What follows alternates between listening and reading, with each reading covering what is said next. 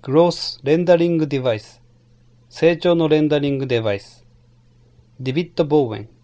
ミネソタ大学ダルース校この作品は豆の成長を24時間にわたり記録する動くインスタレーションです。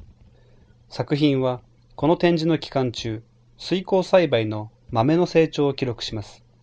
壁に固定された豆は照明を当てられスキャナーとインクジェットプリンターにつながれています。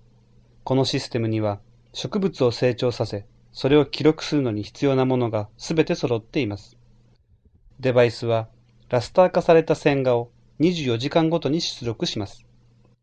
画像が出力されると、印画紙が約10センチスクロールし、次のサイクルが始まります。どんな画像が出てくるかはもちろん決まっていません。タイトルのように、この作品は植物の成長を機械によって記録するのですが、植物が衰えたり枯れたりすればそれも記録されます。機械と芸術の出会いが新しいものを作り出すこの作品は、メンデルの研究した豆のように機械と芸術の両方の性質を受け継いでいるのです。